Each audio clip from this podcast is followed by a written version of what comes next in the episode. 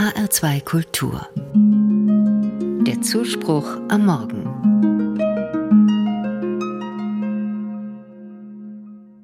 Werbung.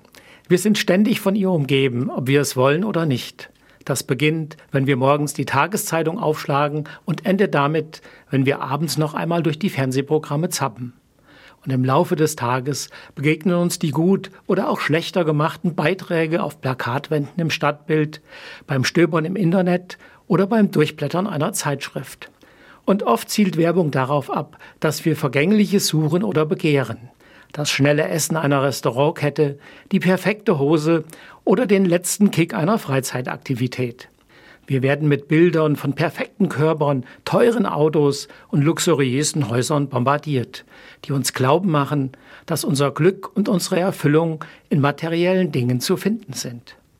Natürlich begegnen wir immer wieder Werbung, die uns zu guten und positiven Aktionen auffordert. Ich denke da etwa an Spendenaufrufe nach Naturkatastrophen und für Menschen in Ländern, die noch Entwicklungsbedarf haben oder die Unterstützung von Menschenrechten und die Einhaltung des Tierwohls. Als Christ weiß ich, dass mein Leben auf der Erde nur vorübergehend ist und eine zu enge Bindung an die Dinge dieser Welt problematisch sein kann. Da weitet mein Glaube den Blick auf die Dinge, die unvergänglich sind.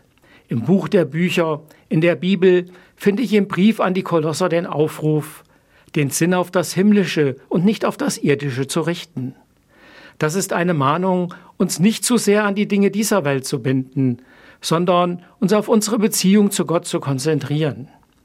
Im Korintherbrief wird dem Leser Schönes und Bleibendes vor Augen gestellt, etwas, was unsere Vorstellungskraft vollständig übersteigt. Wir verkündigen, wie es in der Schrift heißt, was kein Auge gesehen und kein Ohr gehört hat, was keinem Menschen in den Sinn gekommen ist. Das Große, das Gott denen bereitet hat, die ihn lieben. Das ist eine Ermutigung für jeden Menschen an Gottes Liebe und Fürsorge zu glauben und sich am Leben seines Sohnes Jesus Christus auszurichten. An Jesus können wir sehen und lernen, wie gelingendes Leben aussieht. Einige Beispiele friedlich zu sein in einem Umfeld, in dem es Probleme und Unfrieden gibt. Geborgenheit geben und ausstrahlen auch dann, wenn weltliche Sicherheiten wegbrechen. Oder Menschen offen und liebevoll begegnen, sogar dann, wenn ich nicht mit Gegenliebe rechnen kann. Ich denke auch daran, meine Zeit so einzusetzen und mit ihr so umzugehen, dass ich Wichtiges von Unwichtigem unterscheide oder trotz Enttäuschungen und Verletzungen in der Vergangenheit die Gegenwart zu leben und so neue Perspektiven zu gewinnen. All das ist sicherlich schwieriger als spontane Bedürfnisse, deren Erfüllung mir an vielen Stellen angeboten wird, zu befriedigen. Sicher aber ein Weg, dem Bleibenden, dem Unvergänglichen näher zu kommen.